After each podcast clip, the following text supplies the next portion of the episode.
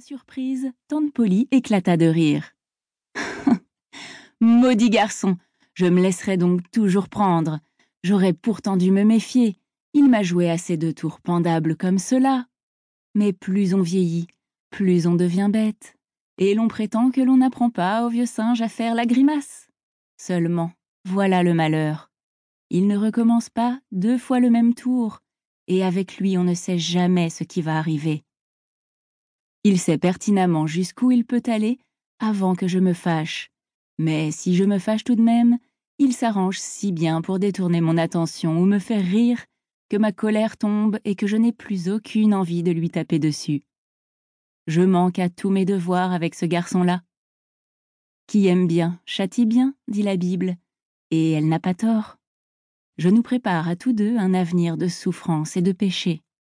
Tom a le diable au corps, mais c'est le fils de ma pauvre sœur, et je n'ai pas le courage de le battre.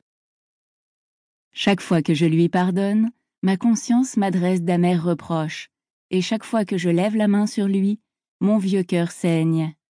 Enfin, l'homme né de la femme n'a que peu de jours à vivre, et il doit les vivre dans la peine. C'est encore la Bible qui le dit. Rien n'est plus vrai. Il va de nouveau faire l'école buissonnière tantôt, et je serai forcée de le faire travailler demain pour le punir. C'est pourtant rudement dur de le faire travailler le samedi, lorsque tous ses camarades ont congé, lui qui a une telle horreur du travail. Il n'y a pas à dire, il faut que je fasse mon devoir, sans quoi ce sera la perte de cet enfant. Tom fit l'école buissonnière et s'amusa beaucoup. Il rentra juste à temps afin d'aider Jim, le négrillon, à scier la provision de bois pour le lendemain et à casser du petit bois en vue du dîner. Plus exactement, il rentra assez tôt pour raconter ses exploits à Jim, tandis que celui-ci abattait les trois quarts de la besogne. Sidney, le demi-frère de Tom, avait déjà, quant à lui, ramassé les copeaux. C'était un garçon calme qui n'avait point le goût des aventures. Au dîner, pendant que Tom mangeait et profitait de la moindre occasion pour dérober du sucre, tante Polly posa à son neveu une série de questions aussi insidieuses que pénétrantes dans l'intention bien arrêtée de l'amener à se trahir. Pareille à tant d'autres âmes candides, elle croyait avoir le don de la diplomatie et considérait ses ruses les plus cousues de fil blanc comme des merveilles d'ingéniosité. Tom, dit-elle, il devait faire bien chaud à l'école aujourd'hui, n'est-ce pas? Oui, ma tante. Il devait même faire une chaleur étouffante. Oui, ma tante. Tu n'as pas eu envie d'aller nager? Un peu inquiet, Tom commençait à ne plus se sentir très à son aise. Il leva les yeux sur sa tante, dont le visage était impénétrable. Non, répondit-il. Enfin, pas tellement. La vieille dame allongea la main et tâta la chemise de Tom. En tout cas, tu n'as pas trop chaud maintenant et elle se flatta d'avoir découvert que la chemise était parfaitement sèche, sans que personne pût deviner où elle voulait en venir. Mais Tom savait désormais de quel côté soufflait le vent et se mit en mesure de résister à une nouvelle attaque en prenant l'offensive. Il y a des camarades qui se sont amusés à nous faire gicler de l'eau sur la tête. J'ai encore les cheveux tout mouillés. Tu vois? Tante Polly fut vexée de s'être laissée battre sur son propre terrain. Alors une autre idée lui vint. Tom, tu n'as pas eu à découdre le col que j'avais cousu à ta chemise pour te faire asperger la tête, n'est-ce pas? Déboutonne ta veste. Les traits de Tom se détendirent. Le garçon ouvrit sa veste. Son col de chemise était solidement cousu. Allons, c'est bon. J'étais persuadé que tu avais fait l'école buissonnière et que tu t'étais baigné. Je te pardonne, Tom. Du reste, chat échaudé craint l'eau froide, comme on dit, et tu as dû te méfier cette fois-ci. Tante Polly était à moitié fâchée que sa sagacité eût été prise en défaut, et à moitié satisfaite que l'on se fût montré obéissant pour une fois. Mais Sidney intervint. Tiens, fit-il, j'en aurais mis ma main au feu. Je croyais que ce matin tu avais cousu son col avec du fil blanc. Or, ce soir, le fil est noir. Mais c'est évident, je l'ai cousu avec du fil blanc, Tom.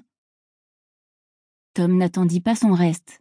Il fila comme une flèche, et avant de passer la porte, il cria Sid, tu me paieras ça Une fois en lieu sûr, Tom examina deux longues aiguilles piquées dans le revers de sa veste et enfilées, l'une avec du fil blanc, l'autre avec du fil noir. Sans ce maudicide, elle n'y aurait rien vu, pensa-t-il. Tantôt elle se sert de fil blanc, tantôt de fil noir. Je voudrais tout de même bien qu'elle se décide à employer soit l'un, soit l'autre. Moi, je m'y perds. En attendant, Sid va recevoir une bonne raclée, ça lui apprendra. Tom n'était pas le garçon modèle du village. D'ailleurs, il connaissait fort bien le garçon modèle et l'avait en horreur. Deux minutes à peine suffirent à Tom pour oublier ses soucis. Non pas qu'ils fussent moins lourds à porter que ceux des autres hommes, mais il pâlissait devant de nouvelles préoccupations d'un intérêt puissant. Tout comme les malheurs s'effacent de l'esprit sous l'influence de cette fièvre qu'engendre toujours une nouvelle forme d'activité. Un nègre venait de lui apprendre une manière inédite de siffler, et il mourait d'envie de la mettre en pratique. Cela consistait à imiter les trilles des oiseaux, à reproduire une sorte de gazouillement liquide en appliquant à intervalles rapprochés la langue contre le palais. Si jamais le lecteur a été un petit garçon, il se rappellera comment il faut s'y prendre. À force de zèle et d'application, Tom ne tarda pas à mettre la méthode au point, et la bouche toute remplie d'harmonie, l'âme débordante de gratitude, il commença à déambuler dans les rues du village. Il se sentait dans un état voisin de celui qu'éprouve un astronome ayant découvert une nouvelle planète, et sans aucun doute d'ailleurs, sa jubilation était encore plus grande. Les soirées d'été étaient longues. Il ne faisait pas encore nuit. Bientôt, Tom s'arrêta de siffler. Un inconnu lui faisait face. Un garçon guère plus grand que lui. Dans le pauvre petit village de Saint-Pétersbourg, tout visage nouveau excitait une profonde curiosité. De plus, ce garçon était bien habillé, très bien habillé même, pour un jour de semaine. C'était tout bonnement ahurissant. Sa casquette était des plus élégantes et sa veste bleue, bien boutonnée, était aussi neuve que distinguée. Il en allait de même pour son pantalon. L'inconnu portait des souliers et une cravate de teinte vive. Il était si bien mis, il avait tellement l'air d'un citadin, que Tom en éprouva comme un coup au creux de l'estomac.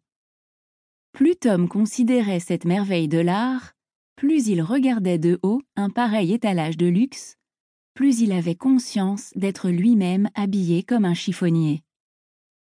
Les deux garçons restaient muets. Si l'un faisait un mouvement, l'autre l'imitait aussitôt, mais ils s'arrangeaient pour tourner l'un autour de l'autre sans cesser de se dévisager et de se regarder dans le blanc des yeux. Enfin, Tom prit la parole. J'ai bonne envie de te flanquer une volée, dit-il. Essaie un peu. Ça ne serait pas difficile, tu dis ça, mais tu n'en es pas capable. Pas capable? Non, tu n'oseras pas. Si? Non. Un moment de silence pénible, puis Tom reprit. Comment t'appelles-tu? Ça ne te regarde pas. Si tu le prends sur ce ton, gare à toi. Viens-y donc. Encore un mot et tu vas voir. Un mot, un mot. Tiens, ça en fait des tas tout ça. Eh bien, vas-y. Oh, tu te crois malin, hein? Tu ne sais pas que je pourrais te flanquer par terre d'une seule main si je le voulais? Qu'est-ce que t'attends? Ça ne va pas tarder si tu continues. Je connais la chanson, il y a des gens qui sont restés comme ça pendant 107 ans avant de se décider. Dégourdi, va Tu te prends pour quelqu'un, hein? Oh En voilà un chapeau Tu n'as qu'à pas le regarder, ce chapeau, s'il ne te plaît pas. Seulement, ne t'avise pas d'y toucher. Le premier qui y touchera ira mordre la poussière. Menteur Toi-même tu crânes, mais tu n'as pas le courage d'aller jusqu'au bout. Va voir là-bas si j'y suis. Dis donc, tu vas te taire? Sans ça, je t'assomme. J'y compte bien. Attends un peu. Mais alors, décide-toi. Tu dis tout le temps que tu vas me sauter dessus, pourquoi ne le fais-tu pas? C'est que tu as peur Je n'ai pas peur. Si. Non. Si. Nouveau silence.